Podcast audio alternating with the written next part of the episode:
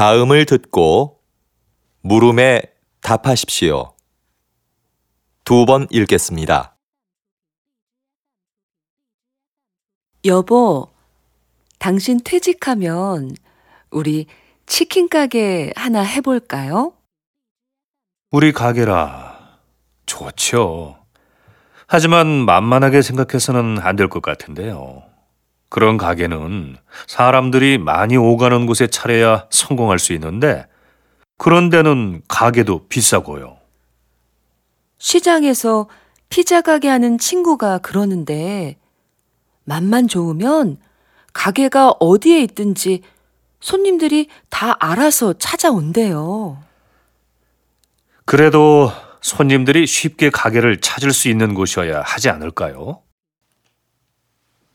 다시 들으십시오. 여보, 당신 퇴직하면 우리 치킨 가게 하나 해볼까요? 우리 가게라. 좋죠. 하지만 만만하게 생각해서는 안 될 것 같은데요.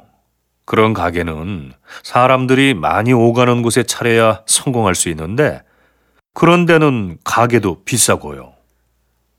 시장에서 피자 가게 하는 친구가 그러는데, 맛만 좋으면 가게가 어디에 있든지 손님들이 다 알아서 찾아온대요. 그래도 손님들이 쉽게 가게를 찾을 수 있는 곳이어야 하지 않을까요?